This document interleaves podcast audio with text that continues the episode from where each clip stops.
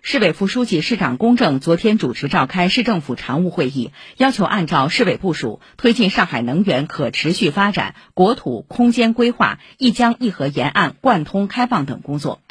会议原则同意上海市能源发展“十四五”规划，并指出，要坚持开发和节约并举，坚决淘汰高能耗产业，实现绿色低碳发展。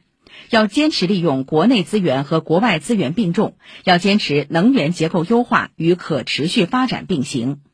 会议原则同意上海市国土空间近期规划（二零二一至二零二五年），并指出，要加大盘活存量的力度，坚定不移实施低效建设用地减量化；要加大提高效率的力度，科学合理提高土地开发强度；要加大复合利用的力度，适应产业发展的新趋势新需求。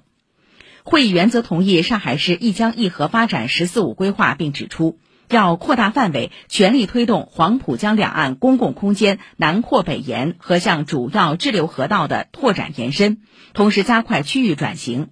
要增强功能，持续巩固生态、景观、体育、健身等功能，适当增加艺术、人文、亲子休闲等功能。要打造精品，全面提升滨江核心段公共空间景观品质。